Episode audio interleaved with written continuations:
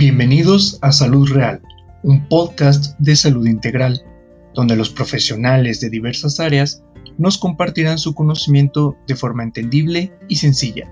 Aquí encontrarás entrevistas de psicología, nutrición, medicina y muchas más áreas relacionadas a la salud. Este es un podcast exclusivamente informativo y no sustituye de ninguna manera la atención recibida por un profesional de la salud. Dicho esto, comenzamos.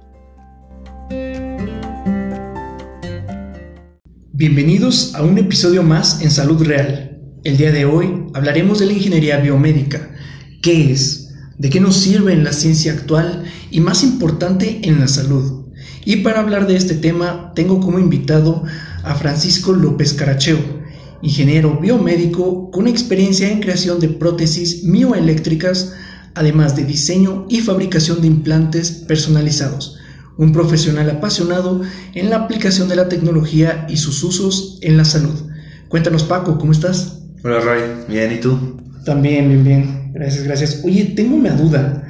Eh, pues ahora sí que para ir empezando bien, empezando con conceptos y términos un poco eh, interesantes, ¿qué es esto de, los, de las prótesis mioeléctricas?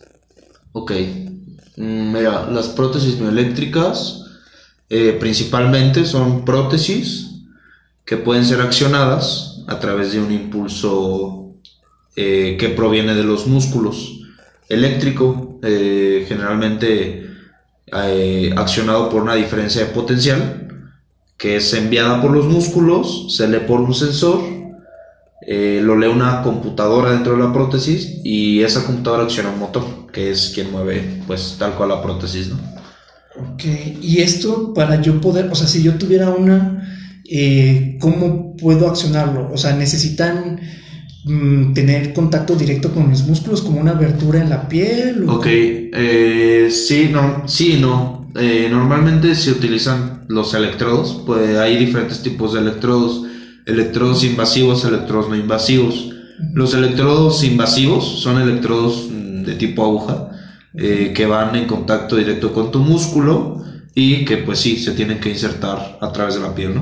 Los electrodos no invasivos, que es como lo que comúnmente se hace cuando se utiliza una prótesis de brazo o de pierna, eh, son electrodos que se ponen sobre la superficie de la piel eh, y ya, los, los electrodos leen la señal del músculo debajo de la piel lo que se pone.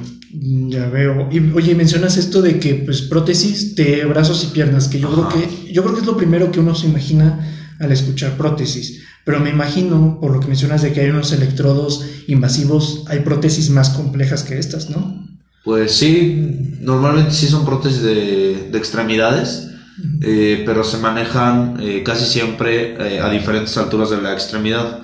O sea, por ejemplo, puedes encontrar prótesis eh, pues de tobillo, prótesis de rodilla, de, la rodilla hacia abajo, o prótesis, por ejemplo, de desarticulación de cadera, es de algún paciente que tuvo algún trauma, eh, perdió toda la, extremidad de la pierna hasta la cadera y se, le puede poner una prótesis también que comprenda pues, toda la parte del muslo, de la rodilla, el tobillo.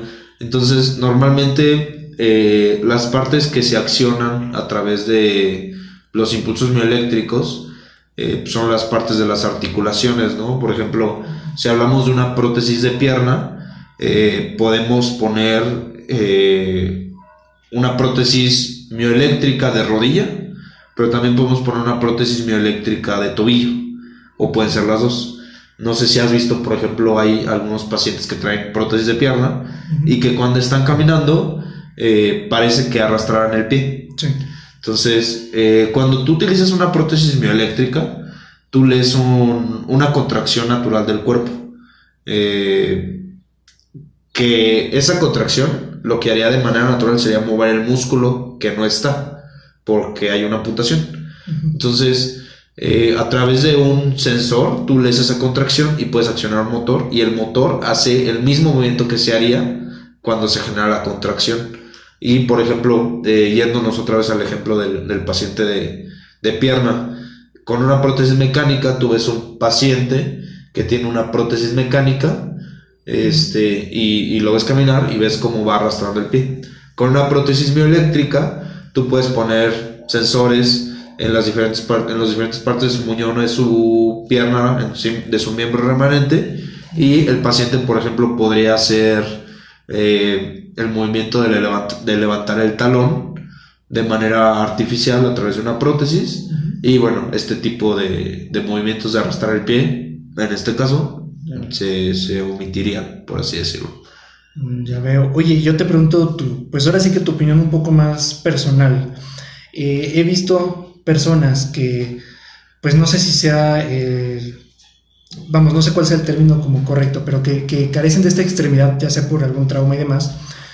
Y personas que carecen y utilizan una prótesis, pero no como estas que accionan algún movimiento, sino, pues ahora sí que no, no, vamos, no es que sean más o menos, sino una prótesis que, por ejemplo, es estática. Este, yo te pregunto, en tu opinión personal, para una persona que, ha perdido una extremidad, ¿cuál sería la opción más cómoda entre no tener una prótesis, tener una prótesis estática o una prótesis con movimiento como estas que nos mencionas? Ok, depende, depende de lo que quiere el paciente. Por ejemplo, eh, si tú ah, tratas a un paciente que lleva 20, 30 años sin ningún tipo de prótesis y que nació sin, el miembro, eh, normalmente el paciente pues no va a querer ningún tipo de prótesis porque él ya lleva mucho tiempo este, pues con su amputación natural y ya está adaptado a pues hacer su vida normal con su amputación. Entonces, si tú le pones una prótesis, normalmente eh, digo, va a haber Generalmente al principio la prótesis le va a estorbar más de lo que le va a ayudar. Okay. Hay pacientes, por ejemplo, que buscan solamente la, la cuestión estética porque no les gusta, por ejemplo, que los estén viendo de manera diferente. Entonces hay pacientes que ni siquiera buscan la funcionalidad, solamente lo estético. Y también hay pacientes que buscan la cuestión de sobresalir a través de su, de su prótesis. O sea, por ejemplo, un paciente de brazo que busca una prótesis mioeléctrica eh, en la que ni siquiera se le pone guante de látex para simular la apariencia, sino que quiere que los motores estén a la vista, que la prótesis sea metálica, eh, y es una manera también pues de, sobresalir, y al final esto también forma parte de la personalidad de los pacientes. Entonces, realmente no, o sea, contestando a tu pregunta, no hay, no hay como que una... Eh, una regla para esto. Ajá, una regla, o sea, depende de, lo que el paciente quiera. Mm, ya veo. Fíjate qué curioso que incluso en, este tipo de cosas se respete la decisión de pacientes, cosas que hemos hablado en otros podcasts, bueno, en otros episodios más bien de este podcast, de que al final se debe respetar mucho al paciente como individuo. Y por lo que veo, ustedes también lo hacen al tratar este tipo de, de situaciones. Sí. Este, oye, pues yo creo que ya ahorita la gente está como prótesis esto, prótesis aquello, pero ¿de dónde nace esto? Bueno, eh, para abarcar como el, tema principal realmente de este episodio es la ingeniería biomédica. Y yo te quiero preguntar, ¿qué es la ingeniería biomédica y de qué nos sirve en cuestión general? Ok, pues la ingeniería biomédica es súper, súper amplia. Este, no, no solo abarca prótesis, abarca muchas áreas.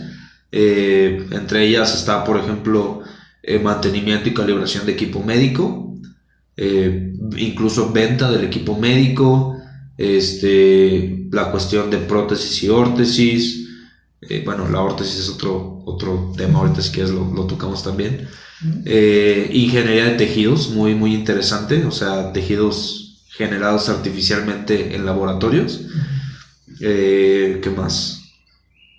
Pues es que es grandísima, procesamiento de bioseñales, por ejemplo, procesamiento de, de señales cardíacas para predecir un infarto, es un ejemplo. Este, y digo, en investigación, pues hay un montón de cosas, ¿no? Impresión 3D de células, este, de células madre o células totipotenciales. Entonces realmente es muy amplio. Este, se podría decir que la ingeniería biomédica es, así me gusta definirlo a mí, es toda la ingeniería o toda la tecnología que pueda ser aplicable a la cuestión salud, al sector salud. Entonces, digo, todo lo que te puedas imaginar, pues puede ser. No, pues es demasiado. O sea, pensar solamente en tecnología y salud es demasiado, pero fíjate que me surge la duda, Y esto suena muy reciente, o sea, yo creo que yo pensaría de 20 años para acá, pero no sé, antes de la ingeniería biomédica, qué se hacía o de dónde nace esto. Pues mira, siempre, siempre ha habido la forma o la intención de mejorar, de mejorar nosotros como humanos, la intención de mejorar lo que hacemos. Entonces, o sea, por ejemplo, si nos vamos otra vez a, a, la parte de prótesis, ¿no? Este, tú hace muchos años, muchos años, o sea, cientos de años, puedes ver personas, este, bueno, fotos de personas más bien, que incluso ya utilizaban hasta patas de palo para intentar reemplazar la función de un miembro, ¿no? Este, en la cuestión, por ejemplo, de mantenimiento de equipo, eh, hay, hay, mucho la tendencia de que se, se, contratan a técnicos o a ingenieros, no sé, mecatrónicos o de otras áreas, para hacer la función que los ingenieros biomédicos tendrían que estar haciendo. O sea, realmente ya es algo con muchos años, pero de manera formal, sí, como comentas, lleva 20, 30 años más o menos ya establecido aquí. Mm, ya veo. Que sí, que supongo que, como dices, agarró esta formalidad de, a ver, ya no podemos eh, dejar que la gente pues agarre lo primero que encuentre y con eso mejore su salud, vamos a hacerlo ciencia. Y, y, por lo que veo, y bueno, lo que se me hace muy interesante es que pues al final no es más que constante progreso. Cada día es progreso y progreso y surge algo nuevo y una técnica nueva, intención nueva. Y con eso pues se ha visto todo este boom tan rápido, yo creo, ¿no? Sí, sí, sí, sí. Ya veo. Oye, y por ejemplo, me entra duda, con todo esto que necesitan saber, todo esto que, que necesitan conocer, ¿qué preparación educativa necesita un ingeniero biomédico? O, o sea, es decir, ¿qué temas necesita estudiar? Porque no me imagino teniendo, no sé, 10 horas clase al día y viendo, ajá, o sea, 20 temas diferentes por día, no sé, se me hace un poco complejo visualizarlo. Ok, pues llevamos este, materias tanto del área de ingeniería tal cual como del área de la salud. Por ejemplo, eh, digo, al menos yo estudié en la Universidad Autónoma de Querétaro, este, ahí llevábamos anatomía, fisiología, este, biología, eh, bueno, eso por la parte de, sector salud, ¿no?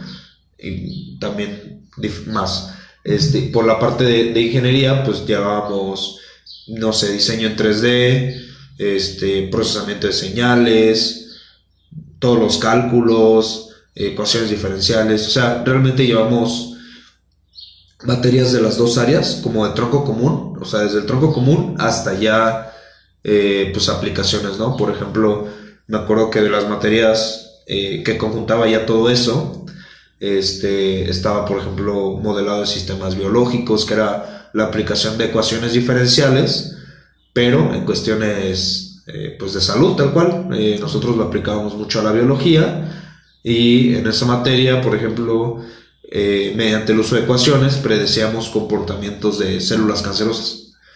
Este, ¿qué más? Bueno, digo, diseño, diseño en 3D, puedes diseñar prótesis en 3D.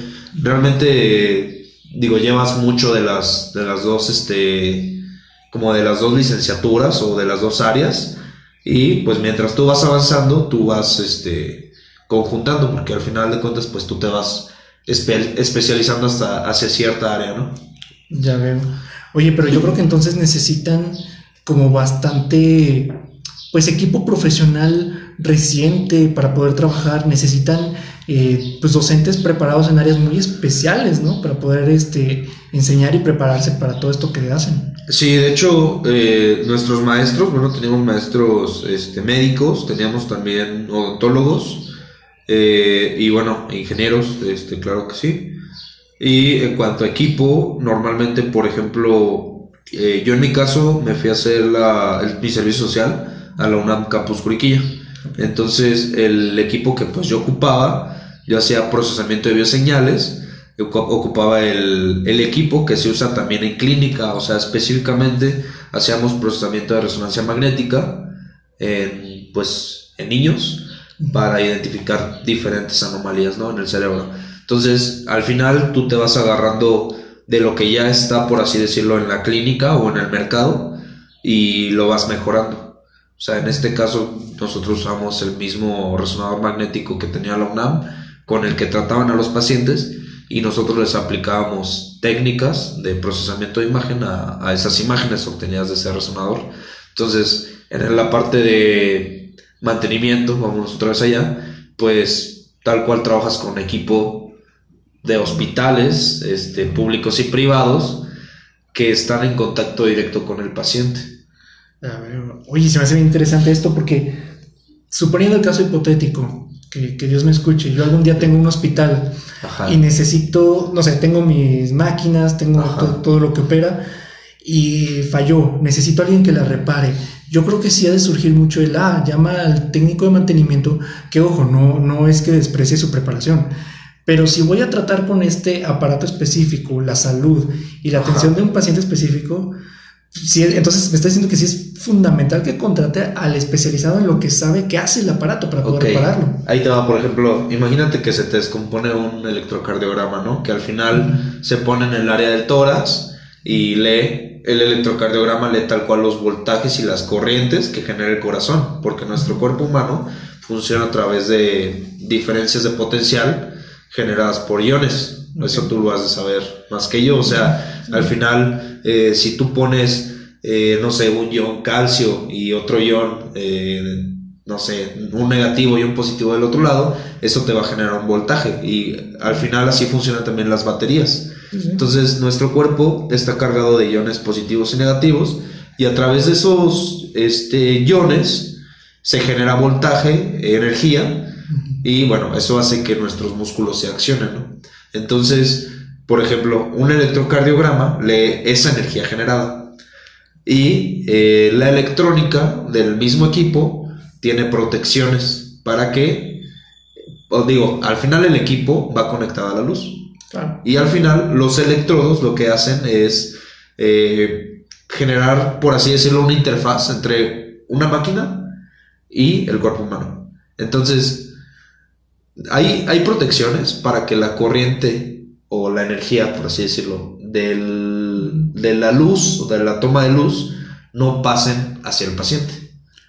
Entonces, o sea, esas protecciones solo dejan fluir la energía en un, hacia un lado y hacia el otro no.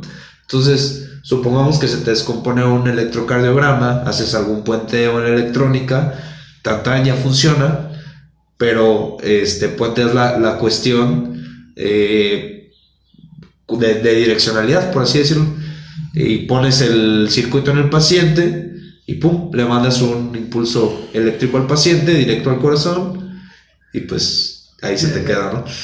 Ahí sí ya no aplica esto que, le llaman la mexicanada, de, arreglar las cosas de forma sencilla, ¿no? Amarrarle una bolsa, amarrarle una liga y listo. De hecho, este, ahorita que comentas esto, este, de cajón, eh, y, por ley también debería de haber eh, un biomédico o un área de biomédica en el hospital, pero no necesariamente los biomédicos de los hospitales son los que arreglan todos los equipos. Hay biomédicos, los equipos están muy muy cerrados, son muchos años de desarrollo para hacer, por ejemplo, un tomógrafo eh, de 30, 40 millones de pesos, o sea, tú no encuentras los manuales fácilmente en internet, ni sabes, ni, no puedes acceder al, sistema fácilmente, ¿no? Claro, no es, no es cambiar un foco. Ajá. Entonces, este, normalmente hay ingenieros, se llaman ingenieros de servicio, que están especializados en una marca y dentro de esa marca en una serie de equipos o en un equipo.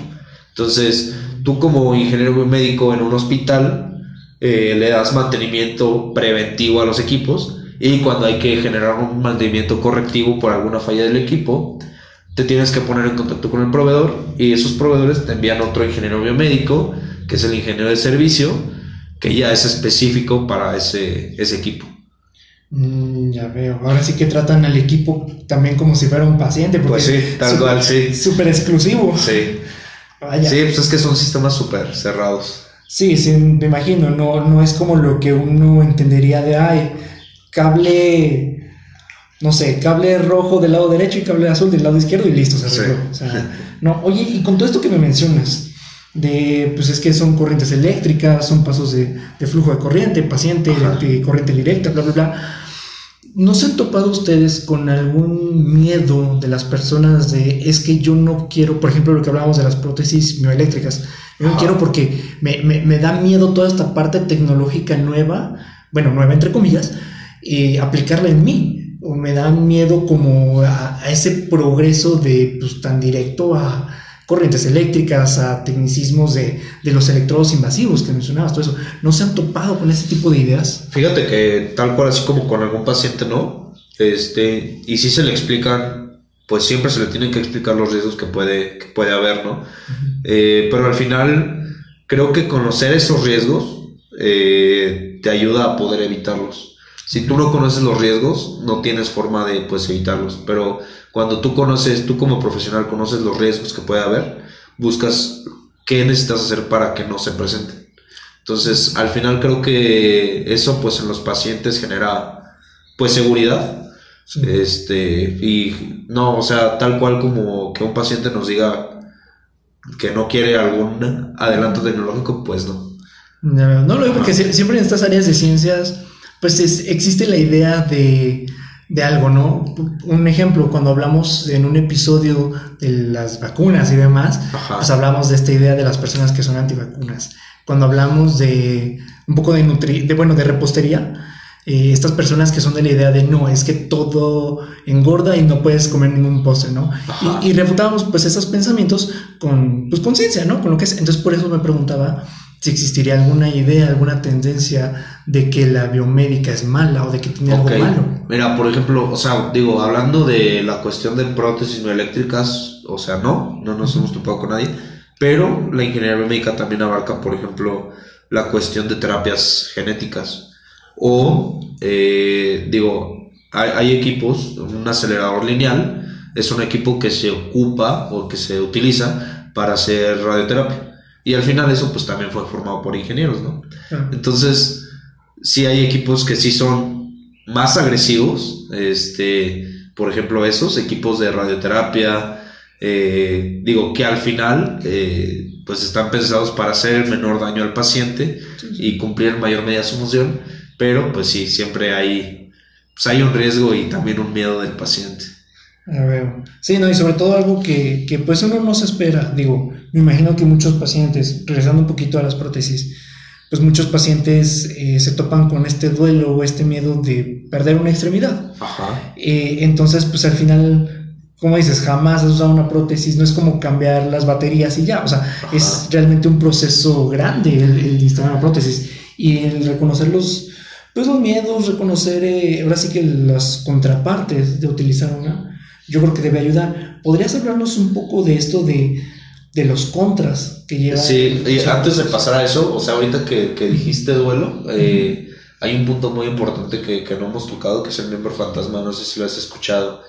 Tengo una vaga ya, pero por favor, explícanos. Ok, hay, hay pacientes, normalmente son pacientes de, de trauma, los pacientes que nacen ya con amputaciones generalmente no, no les pasa, pero pacientes que tuvieron algún trauma, este y que pierden algún miembro, que normalmente tienen algún tipo de dolor, de cosquilleo, este, sensación a lo mejor de, de calor en el miembro que ya no está presente. Okay. Entonces, este, por ejemplo, eh, hay un paciente que ya lleva 20 años, o bueno, cuando lo conocí llevaba 20 años sin prótesis, este, era una prótesis abajo del hombro. Okay. Este, tenía un muñón de 15 centímetros corto. Eh, que decía que su mano sentía que, como si le estuvieran haciendo una manita de puerco hacia atrás. Okay. O sea, que, que, la sentía, sentía su mano hacia atrás, torcida, okay. y la sentía muy caliente y con dolor, que le ardía. Eh, es un poco, ok, quiero hacer una cosa, es que es un poco complejo entenderlo por, porque, pues bueno, nos ha vivido cómo, o sea, él quiere entender que el paciente sentía ese dolor que mencionas. Sin tener el miembro. Ajá, lo sentía en el miembro, no lo sentía en el muñón, lo sentía no, en el miembro. Lo sentía en el no, miembro. Que ya no está. Wow. Entonces, tú, por ejemplo, ahí, digo, todo se trata también muy de la mano con la fisioterapia, o sea, este, se le da terapia con, este, pues con igual con electrodos, con corrientes, eh, compresas y toda la cuestión para ayudar a disminuir el dolor, pero también la colocación de una prótesis. Ahí te va, por ejemplo, tú puedes tener un paciente que no tiene un brazo y que siente cosquilleo en el dedo, en el dedo que no existe. Este, le pones la prótesis y cuando el paciente siente cosquilleo, él puede rascar la prótesis. Y ojo, la prótesis pues no la siente obviamente, pero a través de retroalimentación visual, él satisface su necesidad de rascarse. Ok, y para esto necesita lo que nos mencionabas de una prótesis que guante de látex, lo más asemejado como a la, a la realidad de la extremidad. ¿Necesita eso o simplemente necesita... No necesariamente, lo que necesita es sentir que la prótesis es suya. O sea, aunque no sea idéntica en cuanto a estética, color, pero si él siente que esa prótesis forma parte de él, eso al final ayuda al paciente a, a lidiar con eso.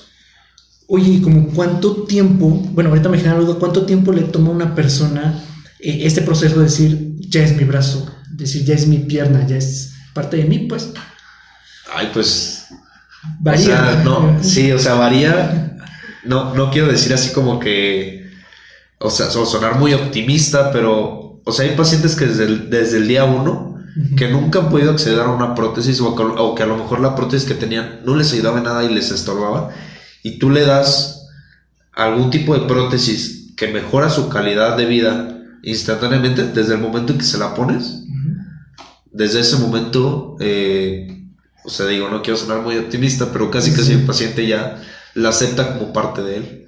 Ya veo. Imagino que también existe la contraparte del paciente que se rehúsa a aceptar que perdió esa extremidad y no, no acepta el hecho de tener una prótesis. Sí, hay pacientes que, te digo, los, los pacientes que nacen sin, sin extremidad generalmente no, no, no requieren o no quieren prótesis a menos que tengan alguna actividad que lo demande. Este, ahorita te cuento un caso. Eh, y sí, hay pacientes que también tuvieron trauma y que aún así no, no quieren prótesis. Ya veo. Pues ahora sí que como, como en toda área de la salud hay pacientes de todo tipo, como dices, que se adaptan rápido, que no se pueden adaptar rápido, pero lo importante es que existe esta posibilidad y esta, este acceso a estas personas de que puedan tener una prótesis, que, que, como mencionas, que pueda cumplir una función o simplemente pueda ser estética en cualquiera de los casos, pero que existe esta opción. Ajá, exacto. Ya veo. Oye, y por ejemplo, Ah, me querías contar un caso, perdón. Ah, sí, este es el caso de un chavo que es este es ciclista y es, digo, compite a nivel profesional, se va a competir a otros países y toda la cuestión. Él nació sin, digo, sin miembro, este, y de manera o de manera cotidiana eh, él no usa prótesis, pero cuando usa la bici eh, sí necesita utilizar algún tipo de soporte en este caso su prótesis, una prótesis especializada para la bici, para ayudarle a, mejorar su, desempeño en este deporte, ¿no? Pero es un paciente que pues en su vida diaria no lo necesita, o sea, de, manera eh, como para él sentirse mejor no la necesita, para él hacer sus cosas tampoco la necesita, o sea, sus cosas de la vida diaria no la necesita, solamente cuando, cuando utiliza su bici es cuando él requiere pues la prótesis tal cual. Mm, ya veo. Y, de hecho esto sí lo he visto, por ejemplo, en corredores que pues tienen una prótesis en, una pierna que pues obviamente tiene su grado de complejidad y todo, pero se ve como un resorte y que cumple la función para que puedan eh, participar en una carrera o cosas por el estilo. Sí, como una C, ¿no? Las prótesis. Ajá, exactamente. Exactamente. Eh, aquí pues entraría una duda un poco ya más personal, esta es duda, duda mía, mía, porque durante la escuela eh, pues bueno, yo que estudié nutrición, nos topamos de que, ay, es que esta persona tiene una prótesis y nos, nos causaba conflicto el, bueno, eh, necesitamos pesar a la persona, necesitamos medir a la persona, hay prótesis que se pueden retirar y ok, puedes hacer el cálculo sin problemas. Ajá. Pero mi duda va un poco más, por ejemplo, esta persona que mencionas que pues, no necesita la prótesis de, de forma cotidiana. Ajá. No existe la posibilidad de decir, ¿sabes qué? Mejor te damos una bicicleta adaptada para que no utilices prótesis? O, o, tú ves necesaria la idea de no, es que sí, con la prótesis es una competencia igualitaria. El darle esta ventaja a su comodidad de no usar la prótesis lo pone en un disparejo, por así decirlo, contra la competencia. Ok, o sea, te refieres a si, por ejemplo, en este caso sería mejor darle una herramienta. Sí, o sea, me, perdón, me quiero referir a cuando una prótesis realmente es una herramienta, cuando es como una carga, cuando es... Porque me imagino que va a haber actividades en las que la gente la prótesis pues le, complique un poco algunas cosas. En este caso, por ejemplo, yo cuando tenía que pesar y medir pacientes, era un problema con las personas que tenían la prótesis. No quiere decir que era un, problema por la persona, sino era un problema el sacar el cálculo. Pero, por ejemplo, en este caso del ciclista, pues no es un problema decir, ¿sabes qué? Me pongo mi prótesis y compito. Entonces, quiero tratar de entender dónde parte la diferencia de que una prótesis sea útil a que no sea útil y sea más carga. Ok. Yo creo que depende eh, mucho de qué tan adaptada está la persona a hacer su vida diaria sin la prótesis, qué tanto la acepta también y pues a la funcionalidad que tenga la prótesis. Ok, y supongo que si quiere cambiar algún detalle en su estilo de vida, pues sí necesitaría cambiar la prótesis porque ya, o sea, por ejemplo, si este ciclista dice, ¿sabes qué? El día de mañana quiero ser boxeador, ya no quiero ser ciclista, tendrían que adaptar una para el boxeo, porque ya no funcionaría esta para el ciclismo. Sí, de, de hecho, o sea, por ejemplo, ahorita que decías, ¿por qué no dejar la prótesis fija en la bici o no hacer, no modificar la bici en lugar de hacer una prótesis a él? Ajá. Eh, o sea, la, ¿qué pasa si quiere cambiar de bici? Ok.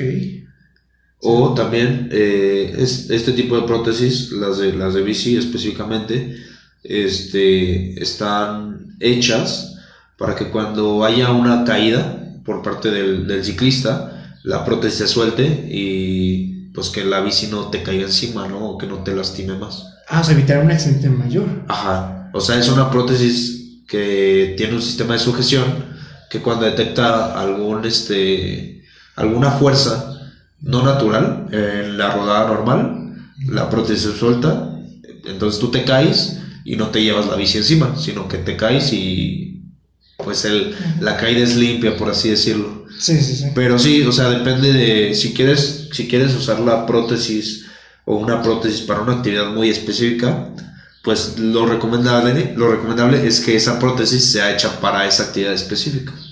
Mm, ya Fíjate, sí, no, y justamente yo dije, bueno, ¿por qué no modificar la bici? Y tienes razón, ¿qué tal si necesita cambiarla, necesita, eh, no sé, usar alguna marca especial por el tipo de competencia? Y ahora que mencionas esto de que la prótesis no solamente es para que cumpla su función, sino también está adaptada para proteger a la persona contra, contra los momentos. Ya con eso me queda un poco más claro qué tan necesario es que esta persona la utilice. Sí.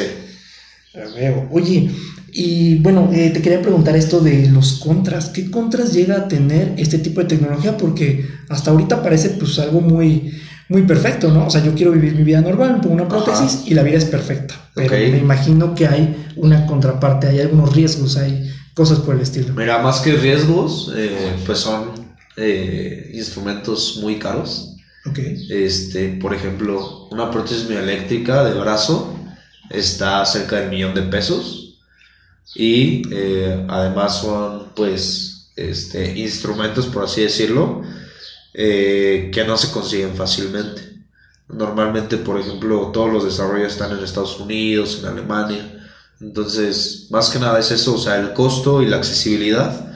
Este, ahorita no sé si, si has visto, hay iniciativas de impresión 3D para reducir el costo de las prótesis. Este, y eh, aumentar pues la accesibilidad de estas prótesis, ¿no? Digo, al final de cuentas, eh, las marcas protésicas pues han tenido años de desarrollo con sus prótesis y son prótesis de muy alto desempeño, de materiales muy, muy pro, o sea, fibra de carbono, eh, titanio, son prótesis de muy alto nivel y con impresión 3D pues sí se, se llega a abaratar todo esto muchísimo, más de, yo creo que más del mil por ciento. Pero pues sí, hay también una, una deficiencia en cuanto a los materiales, ¿no? Que también puedes, puedes tener ahí. Sí, sí, claro, el decir, bueno, es que ya no es de titanio, como mencionas, hace que, que vamos, no la hace mala directamente, simplemente... La hace pues, menos duradera, por ejemplo. Exactamente. O menos resistente a impactos, ¿no? O sea, no puedes hacer una prótesis de impresión 3D para el chavo de la bici, porque al final de cuentas él pone todo su peso sobre el manubrio. Entonces, si tú haces una prótesis impresa en 3D, que normalmente son de plástico, de plásticos resistentes, pero al final de plástico, la prótesis puede llegar a romperse. Entonces tú vas, le haces una prótesis con tubos de titanio y con fibra de carbono, que va a tener pues más resistencia, ¿no? Que son muchísimo más caras. Sí, sí, sí. Bueno, pero también me imagino que, por ejemplo, un factor es esto que mencionas del peso. Pero imagino que otra cosa es, bueno, si hace una carrera en bicicleta eh, bajo el sol, pues la de plástico, temperaturas pueden empeorar, el aire, lluvias, no sé, cosas por el estilo. Entonces, pues, ok, un, un, contra, entre comillas, por así decirlo, es este alto precio. Ajá. Pero ese es el hoy. Te quiero preguntar, por ejemplo, ahorita, ¿qué futuro cercano, mediano y lejano le visualizas a esto de las prótesis? Me mencionas que uno es el, abaratar costo para hacerlo más accesible. Sí.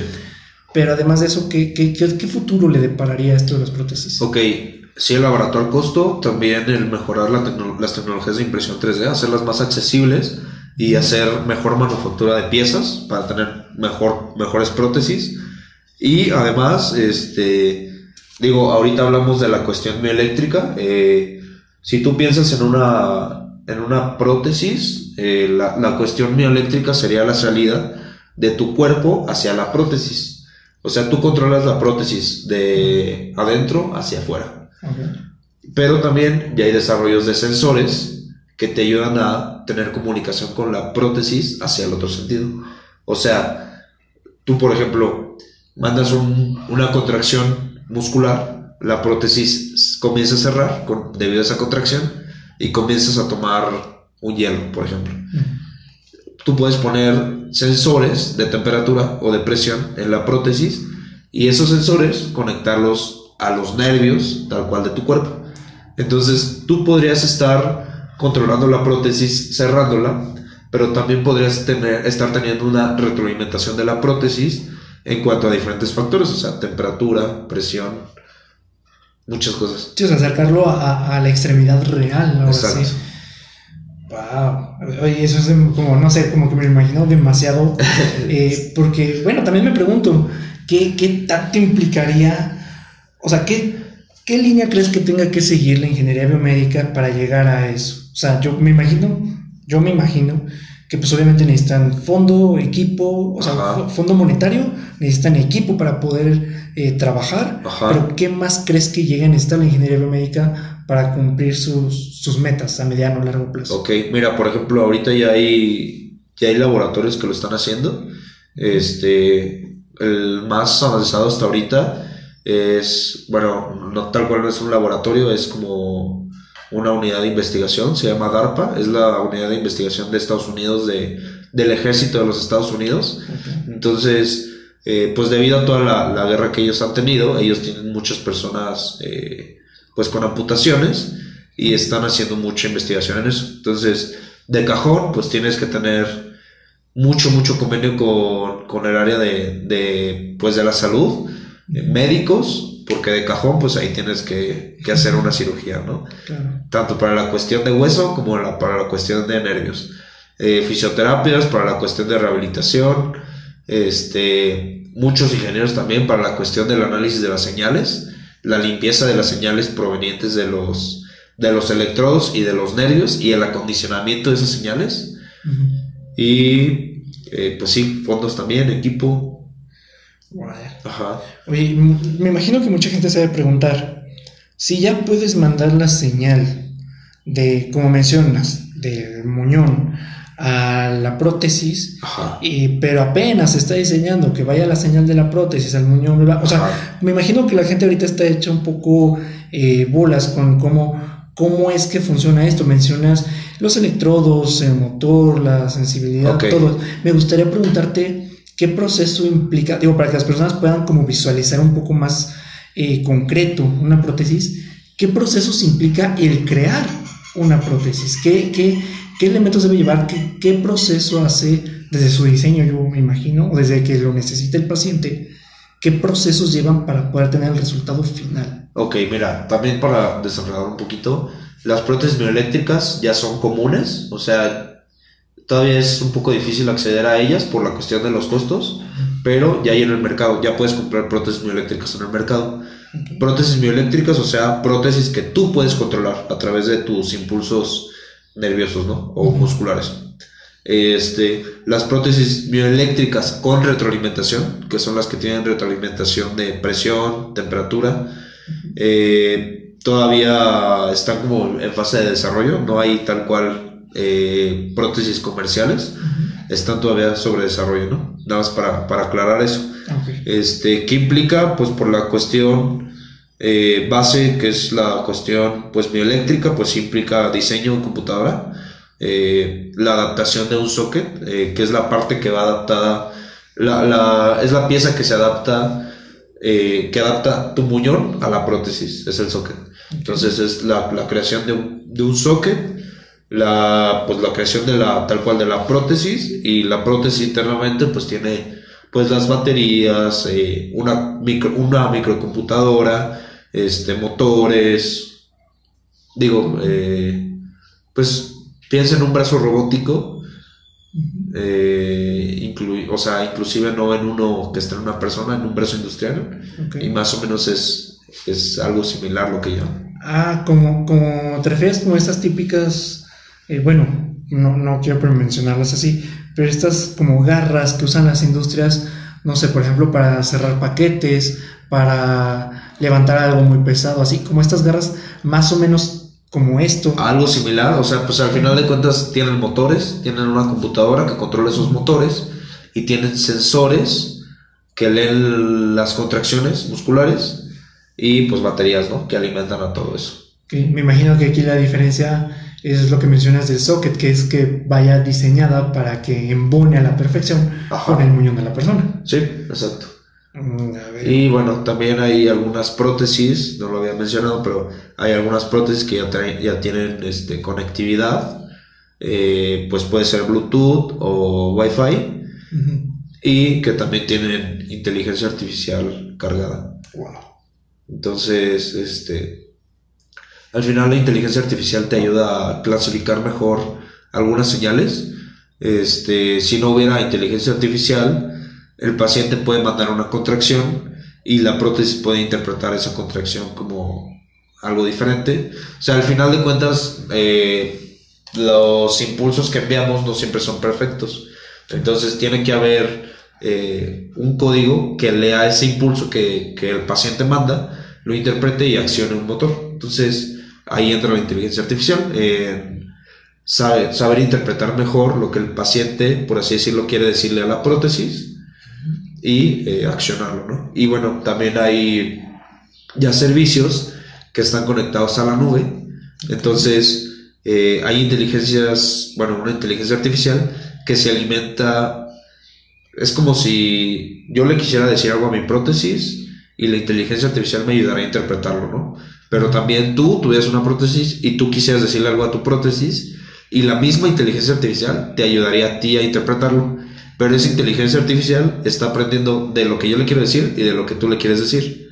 Ya veo. No sé si me explico. Entonces. Como. ¿Te refieres como estos programas de. Digo, va a sonar muy tonto el ejemplo, pero hace no mucho surgió una aplicación que tú le escribías y te respondía. Pero te, sabía responderte porque al final la gente seguía escribiendo preguntas y respuestas. Entonces, sin darse cuenta, las personas alimentaron esta aplicación de preguntas y respuestas para que pareciera que estuvieran hablando con otra persona. Y a la gente le sorprende mucho. Entonces quiero entender un poco qué es como esta compartición de, bueno, e, este compartir de datos, de que ya no necesito desde cero explicarle todo a mi prótesis, sino ya se agarra de las prótesis de los demás para ya estar más... Más entrenado.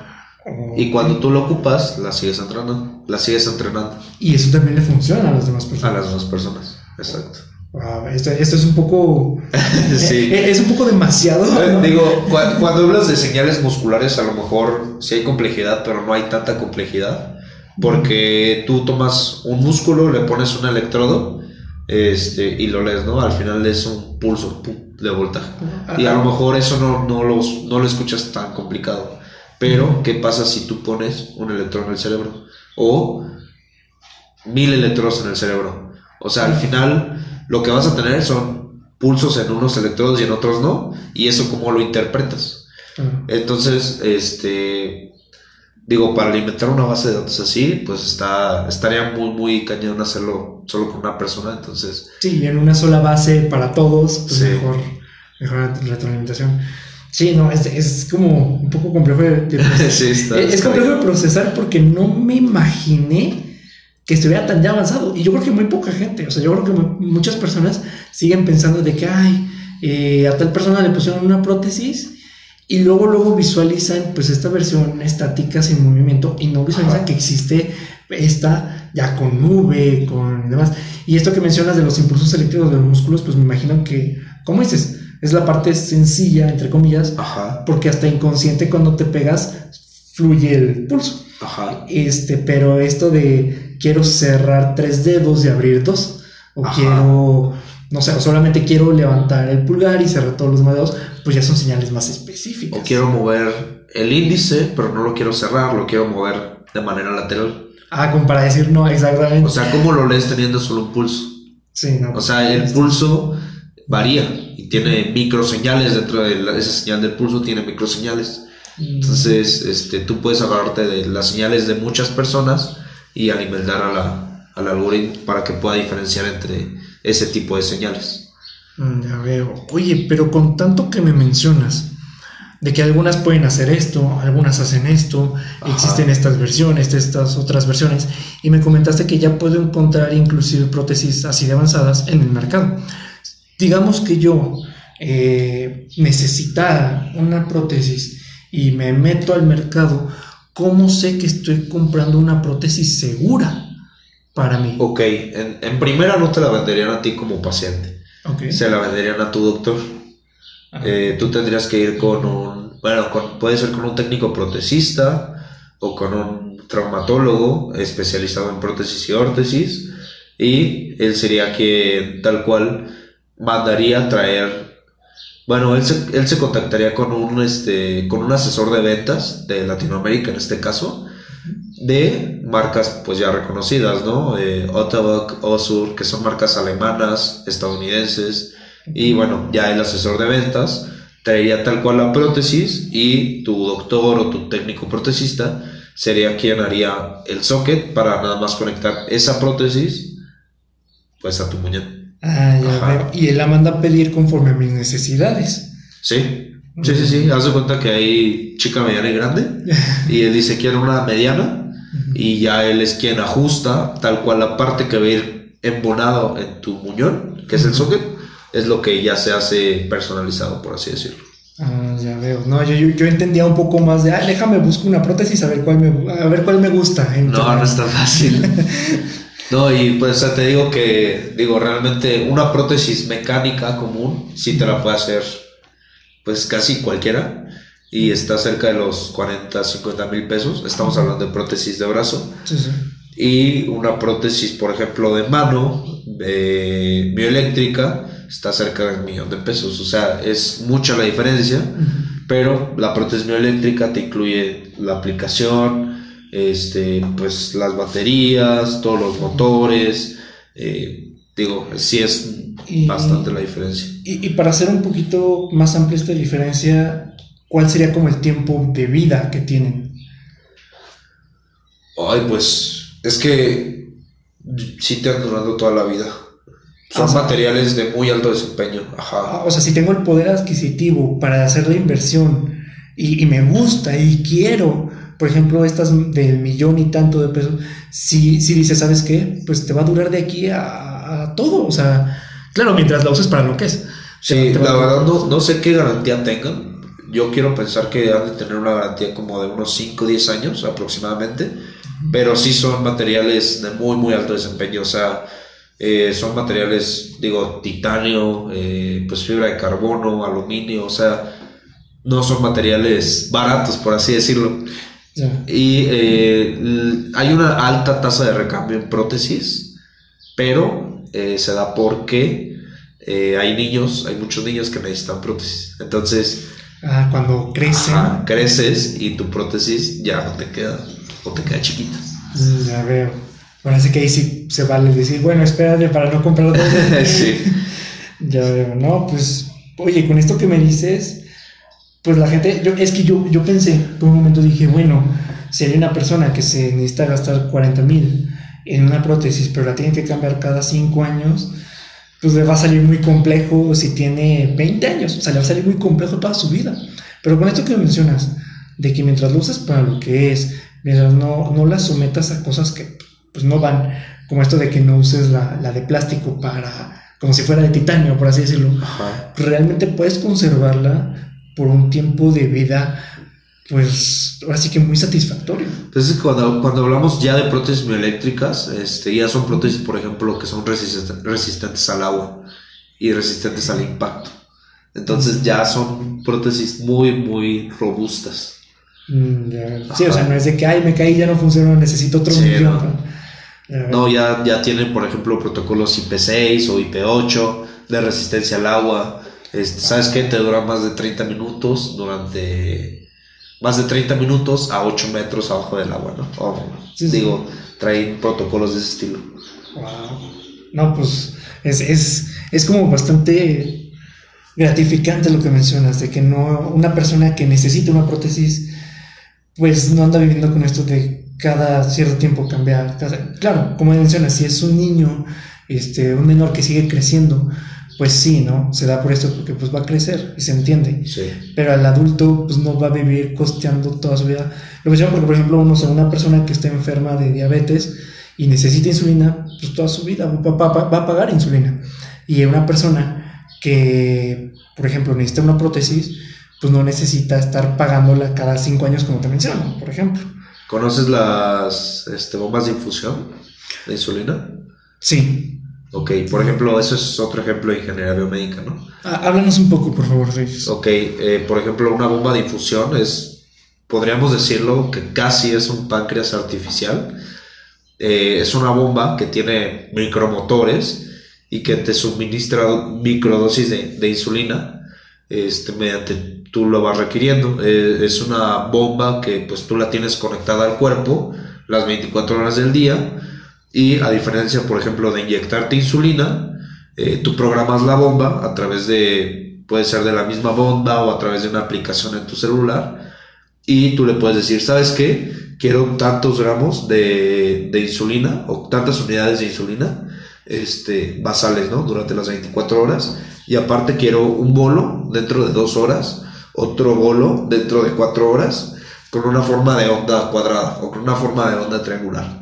Entonces, digo, al final de cuentas, no es lo mismo ponerte una vez insulina.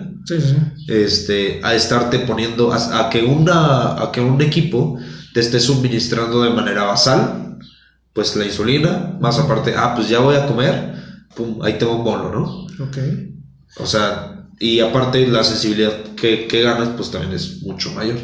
Y, pues. perdón, y también hay, este, manera de retroalimentarla a través de, en lugar de usar un glucómetro, eh, hay algunos tipos de glucómetros que te mantienes conectado al, cuerpo durante pues, todo el día y están este, comunicándose a través de Bluetooth o Wi-Fi con la bomba de insulina. Entonces, la, el sensor o el glucómetro lee la glucosa que traes en sangre y la bomba te suministra insulina dependiendo de cuánta glucosa traes en sangre. O sea, es una tecnología padre que está cerrada. Oye, pero con esto que mencionas, pues entonces la ingeniería biomédica va a acabar con todas las prácticas, o sea, con todas las prácticas eh, manuales, todas las prácticas de la persona de, ah, yo tengo que ir y comprar para toda la semana y todas las mañanas me tengo que levantar para prepararla, para inyectarme y luego medirme a ver si estoy bien. Ok, estoy bien, ya puedo ir a comer. O sea, me estás diciendo, quiero entenderlo así, que la ingeniería biomédica, en un concepto muy generalizado, va a acabar con estas, bueno, no, no va a acabar en el sentido malo, sino va a ayudar a que la gente no dependa de estas, eh, pues estas actividades tan manuales sino que les va a facilitar la vida para que en automático la tecnología les pueda apoyar con esto. Exacto, optimiza toda la cuestión médica, incluso, o sea, pacientes y doctores también. Wow, no, pues no hay límites, o sea, realmente de aquí, pues siento que están, bueno, yo siento desde mi perspectiva, por lo que menciona, siento que la ingeniería biomédica está en su apogeo, o sea, está literalmente en el punto que dicen aquí para adelante y a sorprender al mundo. Sí. Y este, con, oye, con todo esto, ¿qué crees que sea fundamental que las personas aprendan a la de ya sobre la ingeniería biomédica y por qué? Ok, eh, pues mira, eh, tocando de nuevo, más que la población en general, este, tocando de nuevo el tema, por ejemplo, de la, de la cuestión de los mantenimientos, eh, usualmente, o hace algunos años, cuando todavía no era conocido pues el término tal cual de ingeniería biomédica, eh, tú tenías un hospital, se te descompone un equipo y como decíamos hace rato, ¿no? Mandabas al técnico a, que lo arreglara o al mecatrónico a que arreglara el equipo. Entonces, yo creo que más que nada es concientizar esa parte porque al final de cuentas, eh, un ingeniero biomédico estudia también no solo la parte tecnológica, sino la parte más clínica o más que va más de la mano con la parte del paciente. Y no te digo que un ingeniero biomédico tiene que hacer todo, pero yo creo que sí es importante en esta cuestión eh, que pues esté supervisando ese tipo de prácticas, ¿no? Más que nada eso. Mm, ya veo. Oye, pues ya, por último, eh, digo, eh, lamento ser tan tajante por cuestiones de tiempo. Por último, coméntanos a las personas que les gustaría estudiar ingeniería médica o que les gustaría meterse al tema, ¿qué consejo les darías para esto? ¿Qué consejo les daría? Pues... Sí, querías, ¿quieres aprender ingeniería biomédica? pues yo creo que hay que aprender ingeniería primero, de manera general, o ser apasionado de la tecnología, este, no sé, programación, eh, diseño, son como las ramas más fuertes, electrónica, y este, si tienes interés también por la cuestión eh, médica, pues también eh, rascarle un poquito para ver qué hay. Y eh, creo que también es muy importante platicar con personas que están en el área de la salud, porque ellos hacen mucho las cosas de manera manual o no optimizada.